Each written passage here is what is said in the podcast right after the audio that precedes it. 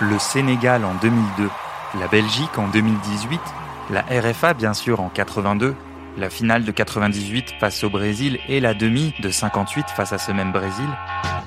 Ces matchs légendaires des Bleus en Coupe du Monde ont laissé plus qu'une trace. Ils ont installé un récit commun, une lecture admise de tous, un mythe. Mais que vaut-il ce mythe?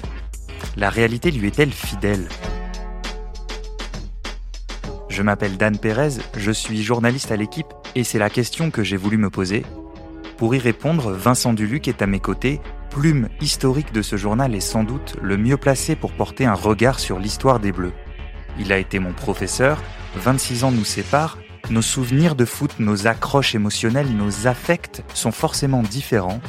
À quel point influe-t-il sur notre vision? Nous avons 5 épisodes pour y répondre. Un match, un épisode pour le voir ou le revoir avec nos yeux d'aujourd'hui, le confronter à nos souvenirs et nos archives, vérifier si la mélancolie a fini par tordre la réalité. Ça s'appelle un mythe bleu et ça commence maintenant. Bonjour à toutes et à tous, bonjour Vincent Duluc. Salut Dan. Premier épisode, aujourd'hui on revient sur la demi-finale de la Coupe du Monde 1982, le fameux match contre la RFA à Séville, 3-3 au terme de la prolongation puis défaite au tir au but, peut-être la rencontre la plus mythique de l'histoire de l'équipe de France, celle qui a suscité le plus de livres, de réactions, de documentaires. Terrible, c'est un match terrible pour les 13 Français qui ont participé à ce match. L'équipe de France euh, battue donc au penalty. C'est la très très dure sanction de ce match de Séville que nous ne sommes pas prêts d'oublier alors que Platini reste prostré dans le central. Et pour ce qui est du récit commun, puisque c'est le thème de notre podcast, là le pays entier est unanime, la bande à Platini a été victime d'une terrible injustice face à des Allemands froids, méchants, aidés par l'arbitrage à l'image du monstre Schumacher, gardien de but non sanctionné pour son agression sur Battiston peu avant l'heure de jeu. Alors, ce match est-il un vrai scandale? Je vous promets des surprises. Pour les moins de 40 ans qui nous écoutent, euh, il est peut-être l'heure d'aller titiller nos anciens et pourquoi pas chambouler certaines de leurs croyances nostalgiques. Vincent, d'abord, euh, quel est ton souvenir personnel de ce match euh, avant de l'avoir revu Ton souvenir de passionné, euh, d'ado, je suppose, à l'époque J'aurais bien mettre ado encore, mais j'étais un peu plus âgé que ça. J'étais à l'armée, c'était un week-end où j'étais pas de garde, rien du tout. Euh, ou c'était en, en fin de semaine, ça va être un jeudi soir, je dirais. Je crois que c'était un jeudi soir, si j'ai pas Jeudi 8 juillet, absolument. 8 juillet 1980. Voilà. Et donc j'étais à l'armée, j'étais rentré chez mes parents et on avait vu ce match-là. Et je me souviens, moi, juste de la désolation, du désespoir, de l'impossibilité de dormir, de de l'idée pendant toute la nuit, et encore le matin et toutes les nuits suivantes, que quelqu'un allait se rendre compte de quelque chose et que ça allait changer, enfin qu'il restait trois jours avant la finale, on peut quand même pas en rester là. Donc en fait, c'est d'abord, c'est d'abord le récit d'une, enfin c'est d'abord le souvenir, pardon, d'une immense déception. Et après seulement, j'ai commencé à, à, fouiller, à réfléchir ce qu'avait été ce match et quel avait été le sens du match et, et pourquoi tout s'était terminé comme ça. Alors pour euh, pour donner un peu de contexte euh, à, ce match, donc c'est la première Coupe du Monde à 24 équipes, avec deux phases de groupe successives, puis les demi-finales directement. La France sort d'une victoire 4-1 face à l'Irlande du Nord. C'était la première d'un carré magique Gires Tigana Platini Gengini. Pourquoi? Parce que Gengini avait remplacé Platini face à l'Autriche dans le trio du milieu. Et le résultat avait été si probant que le sélectionneur Michel Hidalgo n'imaginait plus mettre le gaucher sur le banc. Et donc les Bleus se sont retrouvés avec trois numéros 10 pour torpiller l'Irlande du Nord. Et donc les voilà qui débarquent dans cette configuration en demi face à l'ogre euh, allemand qui joue sa euh, sixième finale de Coupe du Monde. Donc le rapport euh, symbolique est assez déséquilibré. Les Allemands sont favoris, mais, mais certains Allemands ont quand même en tête la saison précédente et cette gifle donnée par Saint-Etienne à Hambourg, 5-0 en Allemagne, doublé de Platini. Alors quand même du côté allemand, on se méfie. Je donne la compo rapidement et puis euh, je te laisse la parole, Vincent. Alors, euh, euh, côté français, donc on a on a dans le dans le but, une charnière, si on peut, peut l'appeler ça comme ça, Trésor Janvion avec Janvion un peu plus au marquage et Trésor en couverture, Bossis à droite, Amoros à gauche, ensuite au milieu on l'a dit Tigana, Gengini, Gires, Platini, et devant, mais il se rabattent aussi sur les côtés, Rocheteau plutôt dans la partie droite et Six plutôt dans la partie dans la partie gauche. chez les Allemands rapidement. derrière, on a les deux les deux Forster, Manfred Kals, Briegel. Dremlin au milieu, puis à gauche euh, Magat, à droite Lidbarski, au milieu comme une espèce de, de, box-to-box Paul Breitner, qui était un ancien latéral reconverti alors en, milieu de terrain, et puis euh, l'attaquant Klaus Fischer. Voilà pour, euh, voilà pour les compos. Vincent, est-ce qu'avec ce nouveau visionnage, tu t'attendais à ce que ton regard de la rencontre soit modifié? Et est-ce que ce, fut le cas sans tout nous dévoiler forcément tout de suite? Alors, il n'a pas été complètement modifié parce que c'est un match que j'avais beaucoup vu, que j'ai pas toujours vu après le 3-1, mais que j'ai beaucoup vu jusqu'au 3-1.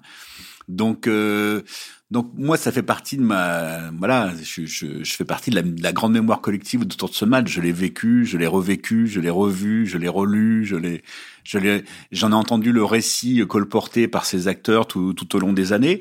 Mais pendant le match, il y a une chose qui, au moment de la présentation de, de, de l'enjeu, il y a une chose qui m'est revenue. Je me suis dit, mais en fait, c'est le premier grand match de la génération Platini. C'est la première fois qu'il joue un match à élimination directe. Ce match entre euh, la France et la République fédérale allemande, Michel Platini et Manfred Kals échangeant les fagnons en l'absence de Karl-Heinz Rummenigge qui blessé ne joue pas. Et c'est peut-être, Jean-Michel, là, un petit avantage pour l'équipe de France encore. En 78, ils passent pas le premier tour. En 80, ils sont pas à l'Euro il y a deux 82, il y a deux tours de poule. C'est la première fois qu'ils jouent à un match élimination directe et leur premier, finalement, quand même un, chef-d'œuvre absolu du genre. Donc voilà. Mais mais voilà. Après, euh, c'est c'est forcément, on s'intéresse à l'évolution du rapport de force et on s'intéresse aussi à l'idée de l'injustice pendant tout le match. En fait, quand, quand on le revoit, il y a ces deux idées parallèles. Est-ce que le score est mérité? Est-ce que mérité de passer Est-ce que l'injustice est aussi grande? Et on navigue en regardant ce match pour savoir si c'est conforté ou pas. Et c'est un peu plus indécis quand même qu'on euh, qu'il y paraît. Ah, alors je, je suis content de t'entendre dire ça parce que alors bon, moi j'étais pas né en, en 1982 euh, et en voyant le le match, en tout cas à la mi-temps, euh, je me suis dit, je vous avoue, je me suis dit, euh, bon, bah, nos amis les anciens, ils nous l'ont pas totalement raconté comme il fallait. Attends, je vais au bout. Et euh, ils nous ont pas, ils nous ont, moi, j'avais jamais entendu que la France s'était fait dominer comme ça. Mais bon, après, j'ai vu la deuxième période. Parce que je trouve qu'à la, première période, et notamment les 20 premières minutes, le, le match est euh, quasi à sens unique. L'Allemagne fait le, le siège de, de, de l'équipe de France euh, qui n'arrive pas du tout à, à, ressortir. On tient pas au milieu en fait. Ah ouais. on, se fait percer par Briegel, par Dremler, par par, par, Breitner qui transperce balle, au pied et, euh, et, et ça m'a frappé donc je me suis dit oula parce que ce, ce match je l'avais vu euh, quand j'étais plus jeune parce que voilà un oncle un ami de la famille nous dit m'avait dit bon faut quand même voir ce match et puis tout le monde parle parlait que de ça évidemment comme tu l'as raconté Vincent mais j'ai été frappé par par ça finalement même en deuxième mi-temps euh, où euh, il y a, il y a plusieurs, euh, il y a plusieurs occasions. il y a, enfin, la France domine, mais tire quand même moins de fois depuis l'intérieur de la surface que l'Allemagne. Bon, j'ai compté. Donc c'est absolument loin d'être flagrant. Je note juste à la mi-temps le, commentaire de Jean-Michel Larquet et, de Thierry Roland, euh, il est quand même, il est quand même assez clair. C'est-à-dire que euh, voilà, peut-être que les, Français sont un petit peu heureux de rentrer avec ce score nul, donc un partout, but de Lidbarski, euh, puis but sur penalty de Michel Platini. D'ailleurs un penalty bon sympa. Et Jean-Michel Larquet dit les actions les plus dangereuses ont été côté allemand. Bon, le penalty sympa, je te trouve sévère parce qu'il y, a une vraie faute sur Rocheteau. Quand même, Forster le prend avec le bras, l'empêche de passer devant lui. Quand il est, mais c'est un, un, vrai penalty quand même. C'est un vrai, ça se siffle. Mais, disons que dans ce match, il y a tellement de choses qui ne seront pas sifflées euh, parfois, mais des deux côtés, parce que c'est quand même c'est un match extrêmement agressif hein, de manière générale. Quand on le voit, très haché, ah ouais, quand, quand, on, quand, on, le voit avec nos yeux modernes, on se dit mais qu'est-ce qu'ils se mettent comme brin quand même, et des deux côtés. Hein. Il y a un moment, Six, il met, il met trois, trois brins comme ça en 25 secondes en taclant comme un fou. C'est assez impressionnant. Mais en fait, je pense que quand on le regarde, on se dit est-ce que est-ce qu'on méritait vraiment de gagner? Et du coup, après, on se dit, est-ce que le rapport de force était vraiment autant, autant en notre faveur? Mais il faut se replacer quand même dans la perspective euh, de 82, qui était les Allemands sont à peu près les rois du monde, et nous, on est personne. Nous, comme on est personne, on a enfin, la, mythologie des années Platini, elle est pas née encore. Hein. Elle est née à l'échelle française parce qu'on s'est qualifié en 81, encore au dernier moment, etc. Les Allemands, champions du monde 74, euh, vainqueurs de l'Euro en 80. Absolument. Voilà. Donc, donc c'est eux les rois et nous on est personne. Donc en fait, tout, tout ce match, il faudrait le revoir en se souvenant en, se disant ce que, exactement ce qu'on se disait à l'époque, à savoir, si on gagne, c'est un exploit. Donc, si on gagne, c'est un exploit, c'est pas tout à fait le même raisonnement que est-ce qu'on méritait de gagner en, en, fonction du rapport de force. Absolument. C'est sûr que de, de ce point de vue-là, il y a match quand même. Voilà. Il y a match et on sent que euh, même si euh, je pense que l'Allemagne est, est, la meilleure équipe, mais c'est pas surprenant par rapport à ce que tu viens de décrire. C'est clair que sur ce sur ce plan-là, il y a match. Après, j'ai aussi pour pour ajouter à ce que tu dis, je pense que le sentiment de regret, il est à la fois de le en regardant le rapport de force au départ et puis évidemment euh, l'évolution l'évolution du score. Mais malgré tout, tu vois, à la fin du match, ils disent encore, on peut tirer un, grand coup de chapeau à Jean-Luc Ettori, qui fait, un, qui fait un grand match et certainement responsable de ce 1 partout à la fin du temps réglementaire. Il a été sous le feu des critiques. Aujourd'hui, il tient sa revanche. Voilà, Thierry Roland dit ça mmh. parce que Jean-Luc mmh. Jean-Luc Ettori avant le match, il, est, il, était, il était assez contesté, c'est ça? Mais en, fait, le problème de, de cette année-là, et moi j'en avais parlé avec Michel Hidalgo un jour, il m'avait dit, mais le problème c'est que Joël Bad s'est arrivé trop tard. On n'avait pas de gardien à ce moment-là. Jean-Luc Ettori, c'était trop tôt pour lui. Ça a été un très bon gardien, mais c'est des années où il était encore pas prêt. C'était un jeune gardien. À la limite, ses 20 meilleures années, c'était ensuite. Ou en tout cas, ses 15. La doublure, c'était Castaneda. Mais Castaneda, ça n'a jamais été un grand gardien, il faut quand même dire les choses. Et, et, celui qui aurait pu être titulaire, c'est Dominique Baratelli. Mais ça pas, c'était pas non plus un gardien de niveau mondial ou de niveau européen. Donc, donc il manquait un gardien. Et sa demi-finale à Jean-Luc Ettori a sûrement été la moins enfin, son match le moins décevant. Il arrête un tir au but, euh, il fait quand même quelques arrêts. Euh, alors évidemment, sur le but du 3-2, du 3-3, on se dit, il bouge pas, il fait rien, qu'est-ce qui, qu'est-ce qui se passe? Mais... Dans ses sorties, à chaque fois qu'il sort de sa ligne. Mais il fait 1m73. Non, non, mais même, même alors dans ses sorties aériennes et puis aussi dans les sorties, euh, tu vois, presque au sol, mais loin de sa ligne. Oui, mais sur le premier but, par exemple, il, il sort vachement bien dans les pieds, il, il peut pas grand chose, quoi. Il se relève, voilà, c'est il fait l'arrêt qu'il faut. Après, il y a pas de chance, voilà. C'est, mais donc ça, ça, ça joue un peu sur le gardien. Mais je trouve que quand on regarde ce match, moi, je peux pas m'empêcher d'attendre les deux basculements majeurs, qui sont la faute sur Patrick Battiston. Et là, c'est un truc sur lequel on peut, on, on revoit ça avec les yeux d'aujourd'hui. Je parle pas de la faute. C'est ce fait qu'il n'y ait pas de milieu de terrain sur le, pas de ah, milieu bah terrain sur la feuille de match. J'allais t'emmener là-dessus. Ça, parce que ça, c'est un, un, plan, c'est un point central de la revision de ce match. Alors revenons là-dessus, euh, Vincent. Merci beaucoup pour la transition. La dernière demi-finale des Bleus, donc la seule demi-finale des Bleus à la Coupe du Monde, en 58, il y avait déjà eu une histoire de coaching et de remplaçant, mais ça fera l'objet d'un autre épisode de Mythe Bleu. Les remplacements n'étaient pas autorisés. Exactement, justement, mais ça, ça fera l'objet d'un autre épisode. Et, et, et donc, il y a un, des sujets majeurs de ce match, c'est la question des remplaçants, du nombre de remplacements autorisés et de, des remplaçants qui ont été choisis par Michel Hidalgo sur le banc parce qu'à l'époque, vous ne pouviez pas mettre l'ensemble du groupe. Euh, là maintenant, euh, si vous avez 23 joueurs, euh, alors à 26, ils doivent en mettre 3 en tribune quand même. Maintenant, plus plus plus plus à la coupe du monde, plus à la Coupe du monde de, 2022. Voilà pour la prochaine. Mais à l'euro, mais à l'euro c'était 23 effectivement. Exactement, mais mais jusqu'à avant avant l'euro, vous pouviez, en tout cas ces dernières compétitions, vous pouviez mettre tous vos remplaçants sur le banc. Sauf que là, qu'est-ce qui se passe? Donc on a on a décrit le milieu de terrain. Gengini en première mi-temps, donc euh, Gengini se, se blesse.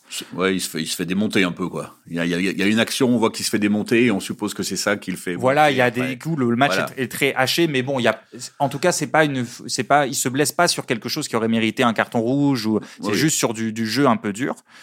Il sort et il est donc remplacé par Patrick Battiston. Alors pourquoi? Donc il y a quatre milieux de terrain sur la pelouse. Patrick Battiston n'est pas un milieu de terrain. Il y a, il y a 16, 16 joueurs seulement sur la feuille de match, 5 remplaçants, un gardien.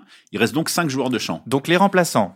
Solaire donc est sur le banc euh, des remplaçants avec euh, Bruno Bellone, présent verve à l'entraînement, paraît-il, euh, Patrick Battiston, Christian Lopez et Jean Castaneda. Parenthèse, Solaire, c'est le seul match de la Coupe du Monde qui ne débute pas. Et donc, donc Vincent, là, parmi les quatre noms qu'on a cités, Baptiston, Lopez, Solaire et Bellone. Baptiste, Baptiston est, arrière droit ou défenseur central. Lopez est purement libéraux. Bellone est lié gauche, Jaune est lié gauche, et Solaire est un attaquant plutôt ailier droit. Donc, alors que l'équipe de France, si je comprends bien, a basé un peu la composition de son équipe et l'approche aussi de son jeu, on y reviendra peut-être, sur bah, l'accumulation de milieu de terrain et de milieu de terrain technique d'ailleurs, s'il y en a un qui sort, bah, ça devient, euh, il y a personne pour le remplacer. Et donc, Baptiston entre à la place de, de, de Gengini. Au tout début de la deuxième mi-temps. Au tout début de la deuxième mi-temps. Et, et ensuite, lorsque le, la faute de Schumacher est commise sur Battiston, on en reviendra, on, on y reviendra, pardon. C'est cinq euh, ou six minutes plus tard à la 55e. Donc Battiston, évidemment, doit, doit sortir. On va, on va y revenir. Mais qui entre? C'est donc Christian Lopez, qui est, comme tu l'as défini, un pur libéraux. Et pourtant, ces deux joueurs vont évoluer au milieu de terrain. Sauf que, à la différence de Baptiston, Christian Lopez est moins habitué à faire des courses, à, se projeter, euh, et puis il est moins, il est moins à l'aise surtout. Mais surtout, Lopez a, vraiment jamais joué au milieu. Alors les autres milieux qui étaient dans le groupe et qui se trouvent dans les tribunes en costume, c'est René Girard et Jean-François Larios. Alors pourquoi ils sont pas là? Alors Jean-François Larios c'est pas là parce qu'en fait, il a, il a un peu décroché depuis le depuis le France-Angleterre à, à Bilbao. Et, et, et que Alors, pardon, France-Angleterre, Bilbao, c'est le match d'ouverture que, les, que les Bleus perdent euh, Absolument, face à l'Angleterre. 3-1. Et, et, et, on va dire que son, son conflit euh, personnel avec Michel Platini, il a effectivement éloigné du groupe. D'ailleurs, il s'en est détaché. Et curieusement, il partage la, la, la, chambre de Christian Lopez, voilà, qui, qui, finalement va rentrer à sa place. Et René Girard, lui, était une, une des victimes de ce match d'ouverture contre l'Angleterre, disputé dans la fournaise de San Mamès. De San Mamès, il était vraiment très très chaud. Et avec son gabarit, en fait, il a perdu sa place dès le premier match, alors qu'il commence comme, titulaire. Mais c'est lui qui aurait dû rentrer à ce moment-là. C'est son expérience qui manque. Mais ce qui est encore, mais ce qu'on a su longtemps après, c'est que quand Lopez rentre, ils avaient imaginé autre chose. C'est Janvion qui devait monter au milieu et Lopez qui devait rentrer en défense centrale. Et en fait, la communication entre Hidalgo et Platini n'a pas fonctionné. Et finalement, euh, le Hidalgo a dit à Lopez, tu rentres derrière et Janvion ira au milieu. Et puis quand Lopez rentre sur le terrain, Platini lui, il demande à Platini, je vais où? Et le Platoche lui dit, bah, tu restes au milieu. Ah moi, c'est ça qui m'a frappé, Vincent. Je pense que là, ça ferait, euh, ça ferait la une de tous les journaux pendant je sais pas combien de jours. Donc quand on voit, pour ceux qui n'ont pas vu le match, évidemment, on vous conseille de, de revoir. Il, est, il est disponible sur euh, sur internet, sur YouTube notamment et, et Dailymotion d'ailleurs, avec les commentaires de de Thierry Roland et Jean-Michel Larquet. Quand Christian Lopez entre, c'est fou. C'est-à-dire, il, entre et il y a Platini qui vient, il lui, il lui dit Qu'est-ce que je fais? Où je joue? Et, et ça, non mais. Euh, on, dirait l'équipe de France à la fin de l'Euro 2021.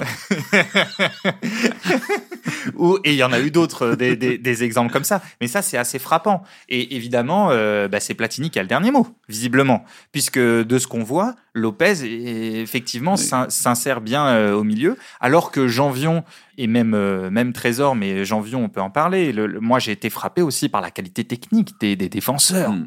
C'est extraordinaire. Bossis, fait un match immense. Bossis fait un match immense aussi dans l'impact. Absolument. Mais moi, j'ai été frappé par la qualité technique. Alors certes, certes, c'est un match où les blocs sont assez étirés parce qu'il y a beaucoup de hum, comment dire, il y a beaucoup de libre interprétation donnée aux joueurs. D'ailleurs, euh, d'ailleurs Platini euh, dira que c'est le dernier match de l'insouciance tactique. Euh, il le dira notamment pour la gestion du 3-1, mais aussi pour la manière de jouer. Moi, je trouvais que les milieux de terrain se déplaçaient un peu. les positions sont pas sont pas figées. Non, c'est une époque encore où on court presque plus avec le ballon que sans le ballon. Et en fait, il, reste beaucoup d'espace. Il faut considérer en plus qu'on a quand même qu'on est à Séville au mois de juillet que, que, le, que le, l'atmosphère est super humide, qu'il doit faire encore 35 degrés. Mais ça, cavale quand même. Mais ça cavale. Et, et tu parles de technique des défenseurs. Moi, j'ai été surpris par la qualité des centres du pied gauche d'Amoros qui est droitier. C'est quelque chose de, c'est quelque chose de rare, quoi. Ah, c'est frappant, ah mais tout. Alors, il y a les, il y a les centres. T'as dit, t'as les, t'as Bossis, son explosivité dans les duels, mm. sa manière de jaillir, puis ensuite de conduire le ballon, de venir s'insérer au milieu, et puis les conduites de balles des, des deux défenseurs centraux. Mm. Vous avez euh, Trésor et Janvion ils s'insèrent constamment au milieu. Dès qu'il y a un espace, mm. ils vont ils vont l'attaquer balle au pied. Ah, c'est c'est assez plaisant à voir. C'est alors maintenant on a c'est quelque chose qui est souvent demandé aux défenseurs mm. hein, d'avoir cette capacité à la fois de relance, mais aussi de pouvoir conduire le ballon, notamment pour attirer le pressing. Mm. C'est encore plus flagrant maintenant. À l'époque, il y avait pas de, pour le coup, il n'y avait pas de pressing haut.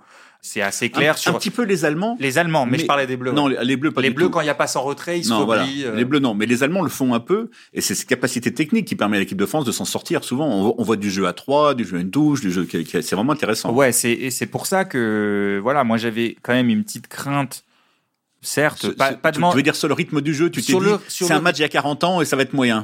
exact. Ou ça ben, va être difficile avec nos yeux d'aujourd'hui, tu vois. Et ben c'est pas le cas. Et ben c'est pas le cas. Je suis d'accord avec toi. Moi j'ai vu le match, je me disais mais il y a 40 ans on jouait déjà comme ça. Et c'est impressionnant. Alors après, oui, ce qui fait la plus, la plus grande différence sur l'approche foot, je crois que c'est la question de la structure. C'est-à-dire que c'est vraiment un match qui n'est pas du tout structuré tactiquement au sens où euh, euh, il y aurait euh, des coulissements de zone très nets ou le sens où il y aurait toujours des blocs compacts, etc. C'est aussi lié en partie au marquage individuel où parfois il y a un joueur qui va suivre le déplacement de son vis-à-vis parfois très très loin de sa zone. Donc ensuite à la récupération, bah, c'est un peu, c'est pas toujours très net euh, en termes de structure. Moi, je voilà, je trouve que c'est c'est ce qui est c'est la plus grande différence avec aujourd'hui. Je sais pas ce que tu en penses. Si, mais on va dire qu'au niveau de l'équipe de France, l'idée même du carré magique, ça encourage pas la structure. C'est-à-dire que c'est le, le, le, le, principe, c'est qu'il y ait Tigana qui court pour tout le monde et puis que, et, qui, qui courent mais partout, partout, partout, c'est absolument énorme, et que les trois autres le but, c'est quand même de leur donner de la liberté. Alors, c'est une liberté relative, parce que c'est une liberté de classe, en fait. C'est-à-dire que Platini, il a plus de liberté ah que, que Gires et ah, Gengini. Platini se replace un tout petit peu plus que Mbappé, mais, vraiment pas beaucoup. Mais pas beaucoup plus, voilà. C'est. Mais de toute façon, il fait, il fait la Coupe du Monde blessé aussi. Enfin bon, il, il est pas à 100%, c'est compliqué, il est revenu, c'est difficile. On rappellera quand même ce, ce papier euh, sacrilège de, de la rubrique foot de l'équipe après le match de l'Autriche en disant Platini est-il indispensable? Donc voilà, on referme, on referme la, la parenthèse de ce souvenir sacrilège.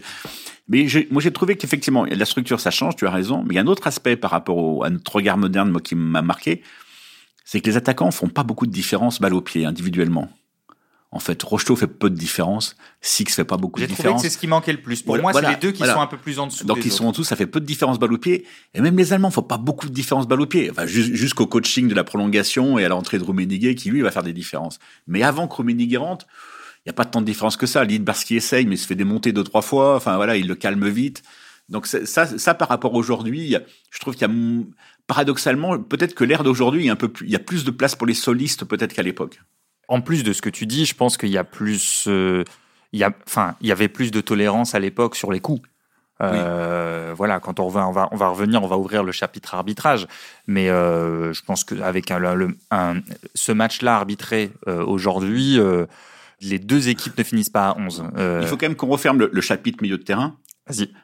En, atténuant d'une part, en disant que pendant la deuxième mi-temps, jusqu'à la fin du temps réglementaire, et même jusqu'à ce que l'équipe de France mène 3-1, on ne voit pas beaucoup le défaut que Lopez joue au milieu de terrain ça, ça, ça, se remarque pas énormément. Le rapport de force, il, il va plutôt, il va plutôt dans le bon sens pour l'équipe de France. À la sortie de Baptiste, voilà. l'équipe de France continue à avoir, enfin, à, sa meilleure séquence. Elle était déjà bien, elle était bien entrée dans, dans la deuxième mi-temps. Et à la sortie de Baptiston, moi, alors là, pour le coup, c'est un autre truc qui hmm. m'a surpris. Je m'attendais à, euh, vous savez, quand une équipe prend une espèce de choc psychologique, elle retombe un peu dans son énergie, elle a moins de d'engagement, etc. Et, et, là, pas du tout.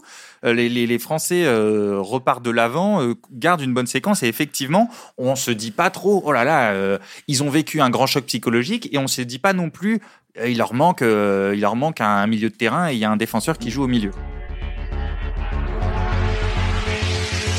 On ouvre le, le chapitre, Allez, chapitre arbitrage. Alors sortez-vous, sortez-vous, disent messieurs les arbitres, mais ils ne savent dire que ça pendant qu'on évacue Patrick Battiston sur, sur le civière. Ouais, ouais. Alors que Michel Platini tient la main de son copain, son copain Laurent de Saint-Étienne. Les deux hommes sont très très amis. Et cela doit faire sûrement très très mal à Michel Platini. Eh oui, que voulez-vous, monsieur Corvert? Honte à Inadmissible, car euh, quand on est à 10 mètres de l'action, on ne peut pas se laisser abuser par ce genre de jeu. Alors, euh, alors l'arbitre, euh, le néerlandais Charles Corver. Euh, c'est un des meilleurs du monde. C'est une star de l'arbitrage à ce moment-là. Il est plutôt incontestable. Jamais personne jusque-là a eu l'idée de mettre en, mettre en cause sa probité. Michel Hidalgo dit dans l'équipe le jour du match, Monsieur Corber, Corver est un arbitre de valeur. Il l'a prouvé abondamment, y compris dans des matchs où l'équipe de France se trouvait impliquée. Et, et autre anecdote, la commission d'arbitrage de la FIFA avait d'abord songé euh, un autre arbitre, le portugais Garrido, pour arbitrer cette finale, mais le représentant français, qui était Monsieur Machin, avait contesté parce que c'était son vrai nom, hein, Monsieur Machin. C'est pas Dan, c'est pas Dan qui s'en souvient pas. Il s'appelait Roger Machin, et c'était l'ancien meilleur arbitre français. Et, et en fait, le, le, portugais qui avait été désigné était l'arbitre du France-Angleterre dont on vous a parlé de, de, le premier match de la Coupe du Monde, donc la défaite 3-1. Donc il a demandé un changement, et c'est Roger Machin, donc euh, le, le, le fameux représentant français, qui propose lui-même le néerlandais euh, Charles Corver, qui a, euh, comme tu le disais, euh, Vincent, une excellente réputation à l'époque. D'ailleurs, en fin de première mi-temps, à un moment, il, y a, il se trompe une ou deux fois sur un corner, etc. Et je crois qu'il y a, Jean-Michel Larquet qui dit bon, Monsieur Corver s'est trompé, mais il va se reprendre, il va se reprendre. Et on est dix minutes avant l'affaire Baptiston. Voilà. Alors l'affaire, l'affaire, enfin l'affaire Baptiston, non, la faute et le, le, choc, la, collision. Donc pour les plus jeunes qui ne sont pas au courant, donc à la 55e minute. Michel Platini, après une récupération encore de Bossis, euh, Michel Platini euh, envoie un ballon euh, sublime par-dessus par-dessus en profondeur donc pour la course de, de, Batiston. Et euh, Schumacher qui s'était déjà un peu, qui a commencé, qui commençait à chauffer un peu, qui avait avec Six notamment, avec Six, voilà. avec Amoros deux Oui, fois, absolument. Schumacher donc le gardien euh, de l'équipe d'Allemagne, euh, qui euh, au moment de récupérer des balles anodines fait exprès de poursuivre sa course pour aller mettre un petit coup de coude. Il l'a fait, il l'a fait deux fois, donc on sentait qu'il était bien, bien excité, bien nerveux. Il avait il avait très envie de, de jouer l'intox et l'intimidation. Et donc, il sort sur Batiston et il sort. euh, Alors, non, on va dire comment ça se passe pendant la pendant l'action. On est, on, est obligé de, on est obligé de le dire parce que pendant l'action, tout le monde regarde Le ballon. le ballon. Parce que, parce que euh, Patrick Battiston joue le ballon, donc essaye. En même, en même temps qu'il il sent en fait l'arrivée de Schumacher, donc il, il met quand même son pied, mais il ne, il- le ballon est, est assez lent et, et rebondit en fait vers le but et on ne sait pas encore s'il sera cadré, il finira hors du but, mais tout le monde regarde ça et quand je dis tout le monde, c'est-à-dire l'arbitre, les joueurs, les joueurs qui le confirmeront après, nous devant la télé et les commentateurs. Oui, absolument. Effectivement, ça, le, le, le choc, il apparaît pas complètement à la première vision à la télé, puisqu'effectivement la télé, euh, la, la- la télé suit le ballon qui va rouler lentement à côté du but. Le premier suspense, c'est il y a l'occasion pour la France, est-ce qu'il y a but, est-ce qu'il y a but, est-ce qu'il y a but? Non, il n'y a pas but. Et après seulement, on voit Patrick Battiston quasi inanimé au sol, et là on voit le ralenti, et là on prend la mesure de ce qui s'est passé. Tu, tu dis que l'arbitre a regardé le ballon lui aussi. Quand on regarde le ralenti de l'image de derrière le but, on voit quand même que l'arbitre est face à l'action et qu'il a une perspective complètement ouverte. Il a vu ce qui s'était passé. Moi, c'est ça qui me c'est ça qui me enfin qui me dérange, pas par rapport à son honnêteté, par rapport à sa décision. J'ai pas de doute sur son honnêteté. Enfin voilà, j'ai pas voilà. Mais par rapport à sa décision, c'est ça qui me dérange, c'est qu'il est face à l'action. Il n'y a pas de joueur au milieu parce que c'est un ballon en profondeur. Voilà, le milieu est pas occupé et il voit exactement ce qui se passe. Je, je pense qu'il a vu le choc. Après, peut-être qu'il a pensé que le choc était arrivé au même moment, dans le même élan, et qu'il n'y avait pas de retard entre. en- et où- mais mais au-delà du fait que Baptiston est arrivé au premier sur le ballon, qu'il était dans la surface, parce que ça c'est essentiel dans la réflexion, qu'il était dans la surface et que en retard Schumacher l'a percuté, c'est pas seulement une mauvaise gestion de la profondeur par euh, Schumacher, c'est quand même une vraie, une véritable agression. En fait, c'est ça qui choque. Lui, lui niera tout, il Parce toujours, que- hein, euh, Schumacher. Oui, ouais, enfin, il ira Alors, en toujours. tout cas, j'ai mais- la même impression que mais- toi quand mais- je mais vois, ce surtout soir-là- quand on voit l'attitude qu'il a eu avant, en fait. Oui, mais ce soir-là, il dit, mais de toute façon, je- moi je lui paierai un dentier, il n'y a pas de problème. Enfin bref, il a, Ouais. il, a, il, a, il a été cynique pendant un moment avec ça quand même. Mais en fait, donc, il y a, il y a deux échelles dans, le- dans, dans le scandale qu'on reçoit, euh, nous témoins directs à l'époque, qu'on ressent, pardon.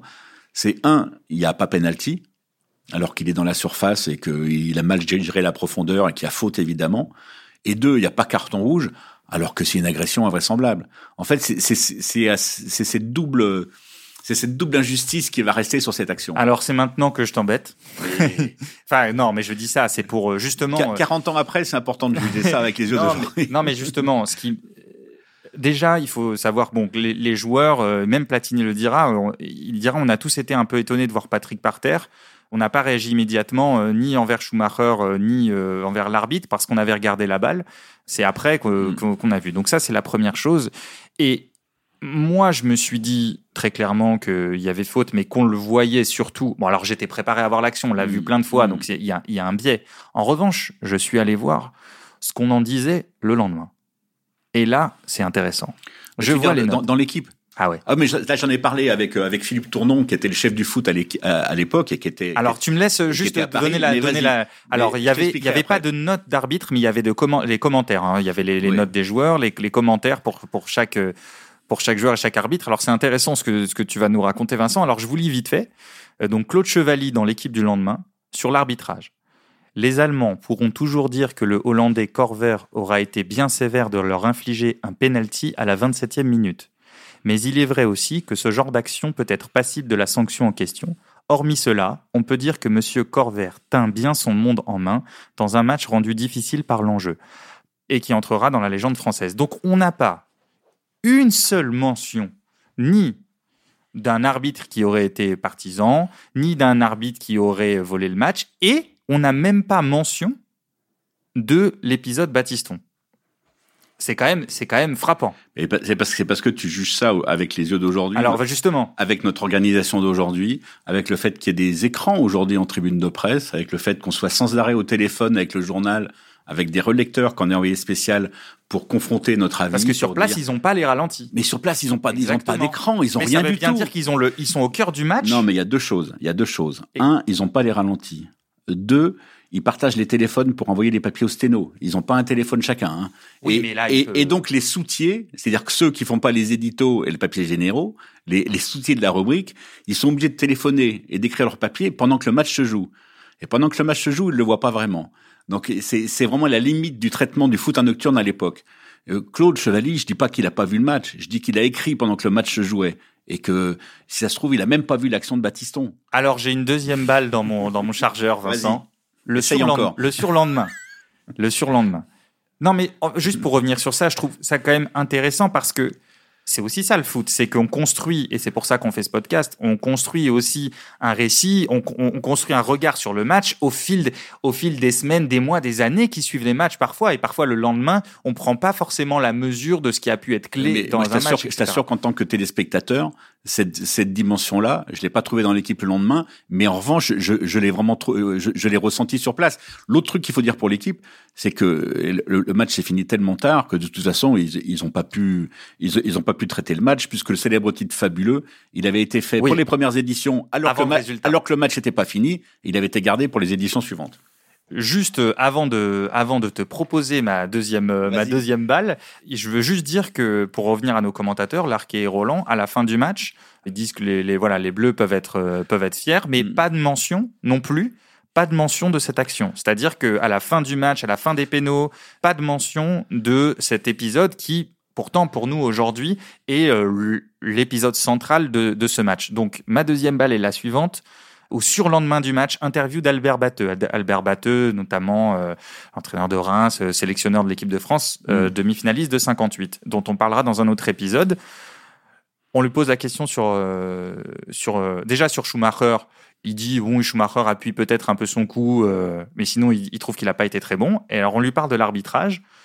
Il dit euh, vous voulez dire que l'arbitre aurait peut-être dû siffler ce choc? Oui, euh, trois petits points, mais le penalty de Platini ne m'a pas semblé vraiment flagrant. On a vu des fautes plus graves non sanctionnées par un, un penalty. Non, virgule, il n'y a rien à redire sur l'arbitrage.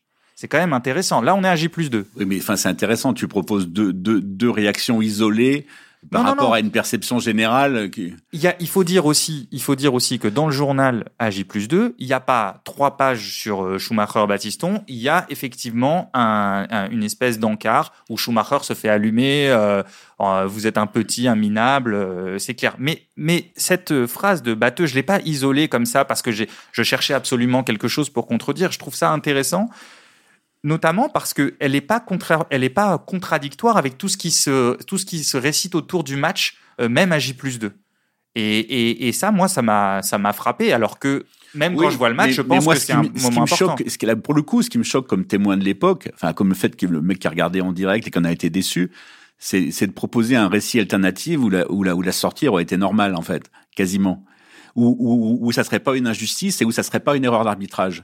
Et ça, ça, ouais, ça, moi, ça me choque de, de- qu'on puisse proposer un récit où on dit sur ça je mais non, c'était pas une erreur d'arbitrage. Si, c'était une erreur d'arbitrage. Après, est-ce que c'était, est-ce que, est-ce que c'est à cause de ça que l'équipe de France n'est pas en finale de la Coupe du Monde? C'est une autre question. Absolument. C'était, c'était une erreur d'arbitrage et c'était probablement une injustice. Enfin, cette décision du coup était injuste.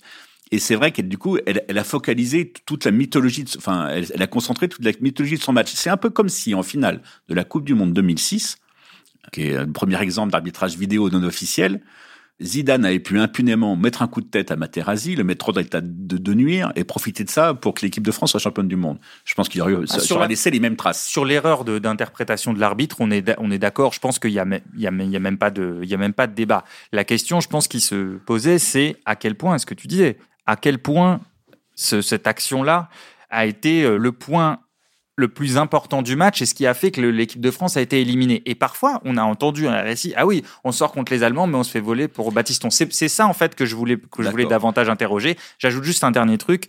À la 64e, donc euh, c'est, on est moins de 10 minutes plus tard, il y a un tacle de Trésor au genou sur Manfred Kals. Alors on est à 40 mètres des buts. Il s'élance, se mêle en avant. Aujourd'hui, il prendrait rouge. Ça vaut pas le, du tout l'agression de Schumacher. Mais aujourd'hui, il prendrait rouge aussi et il prend rien. Bon, c'est quand même la Coupe du Monde 82. C'est celle où quand même où Gentile peut faire tout ce qu'il voulait sur Maradona. Il faut replacer le foot de l'époque aussi dans, dans le contexte et des, des libéralités qui, qui, qui, qui étaient possibles.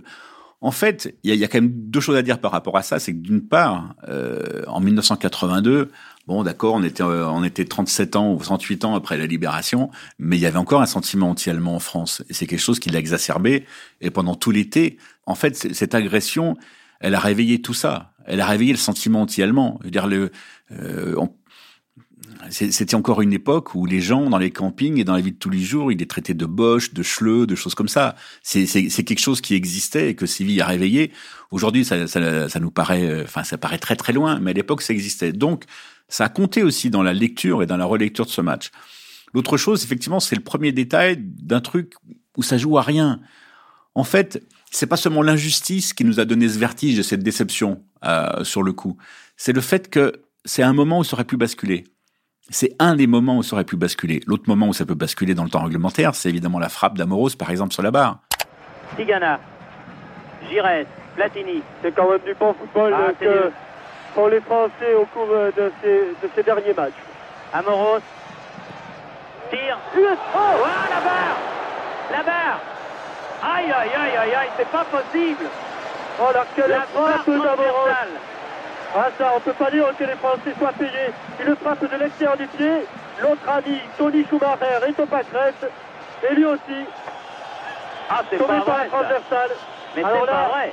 À 30 secondes de la fin, c'est-à-dire que voilà, il y a tous ces moments où ça doit basculer, il y a tous ces moments où on doit être en finale de la Coupe du Monde. Oui, mais pareil. Et c'est le premier moment où. Pour moi, c'est une lecture biaisée. C'est comme France-Suisse, on dit on menait 3-1, mais on oublie que ah la, Suisse a raté le penalty. Oui, mais ça, c'est différent parce que France-Suisse, on mène 3-1 alors qu'on est les favoris et c'est nous. Oui, non, mais c'est nous qui perdons. je, je, compare pas. France-Allemagne, euh, je reviens, je reviens à, ça aurait été un exploit incroyable. Voilà, parce que l'Allemagne, quand même, juste après la frappe d'Amoros, a une occasion énorme. Et juste avant, alors que Six fait un peu n'importe quoi dans la surface et c'était une vraie occasion, mais il fait un très mauvais choix, il finit une frappe hmm. complètement écrasée. C'était l'autre, l'autre grosse hmm. occasion de la deuxième mi-temps. Dans la foulée, l'Allemagne a aussi une, occasion énorme. Mais je comprends ce que tu veux dire. C'est-à-dire que c'est, si on regarde ça comme un exploit potentiel, oui, on se dit, oh là là, on, tape sur la barre, alors on aurait pu gagner, faire presque un hold-up. Voilà. Et le limite de la lecture, c'est de dire, on a revu le match et en fait, l'Allemagne le méritait plus. Mais c'est pas ça qui compte.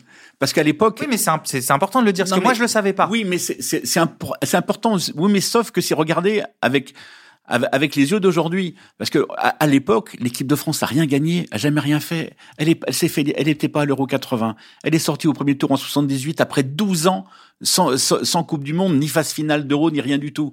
Donc en fait, on sort de rien, on sort de nulle part. Et on est, on sait qu'on va jouer sur un fil, on sait qu'ils sont meilleurs que nous. Et il y a tous ces petits cailloux comme ça sur le chemin de l'exploit et tous ces virages qui, qui, qui enfin, où, où, la finale nous tend souvent les bras et finalement elle finit par nous échapper.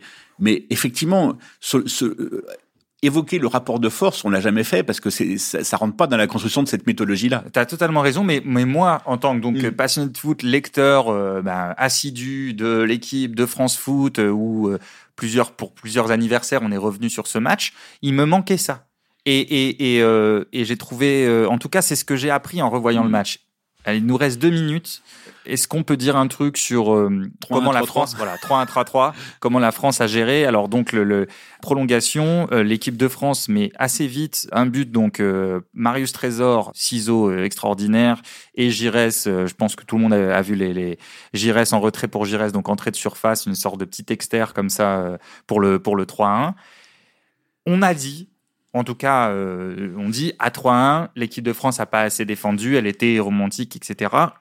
C'est pas faux, mais moi je pense que plutôt, je, je trouve que en fait c'est juste qu'elle se, elle se projetait toujours, c'est-à-dire que à chaque fois qu'il y avait un contre à jouer, bah, tout le monde partait un peu devant, c'était déstructuré. Et je pense aussi qu'elle mène 3-1 parce qu'elle joue comme ça. Parce qu'à 2-1, elle n'arrête pas de jouer. Le 3-1, il est, c'est, c'est pour les mêmes raisons qu'il y a 3-1 que, que, que, 3-3. Mais, mais, Platoche dira d'ailleurs qu'ils n'avaient encore pas assez appris en Italie à, à, gérer ça et que, et que, et que plus tard ils sauraient mieux le faire. Mais à 3-1, ils ont, ils ont un seul plan de jeu, ils ont une seule manière de jouer, ils savent pas jouer autrement. D'ailleurs, reculer par reculer, ça sera exactement quasiment les mêmes les mêmes conséquences. C'est aussi, le coaching, c'est aussi le coaching allemand qui fait la différence. Parce que les Allemands peuvent coacher.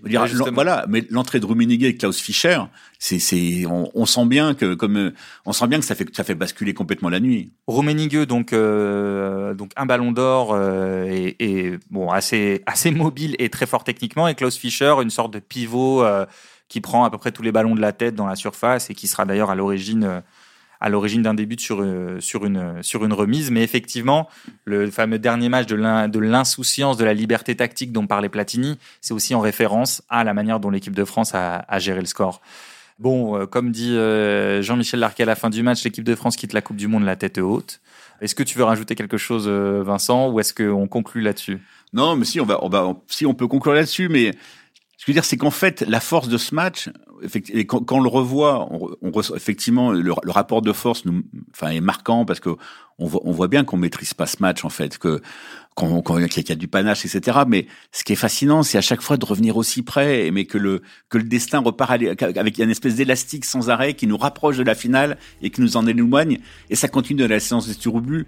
Et c'est pour ça que ça laisse un souvenir. Et c'est pour ça que 40 ans après, on est encore là en parler. Quoi. Eh bien, merci Vincent. Ce sera le mot de la fin de ce premier volet du podcast Mythe Bleu. Vous pouvez retrouver euh, chacun des cinq épisodes sur l'équipe et toutes vos applis de podcast.